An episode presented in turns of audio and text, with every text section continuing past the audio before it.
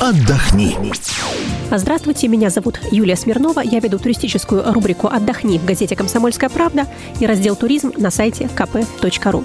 И мы продолжаем готовиться к поездкам на новогодние каникулы, потому как именно в это время э, летят на самые разные теплые, а, либо снежные курорты те россияне, которые планируют свой зимний отпуск.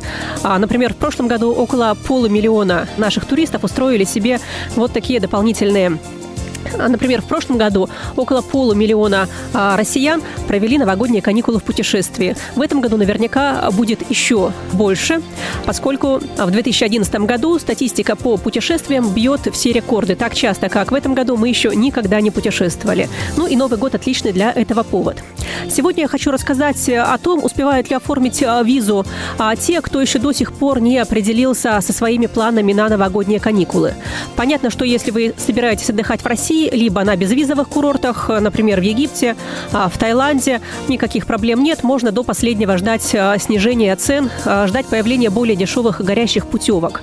А Ну вот если вы собираетесь в Европу, либо на горнолыжные курорты в Альпах, либо в красивые города, в Париж, например, в Рим, в Барселону, то здесь, конечно, нужно подумать об оформлении визы. Хорошая новость. На данный момент практически во всех э, консульствах шенгенских стран визу еще можно оформить. Тем более, что очень многие консульства а, сейчас оформляют документы буквально за 3-4 рабочих дня.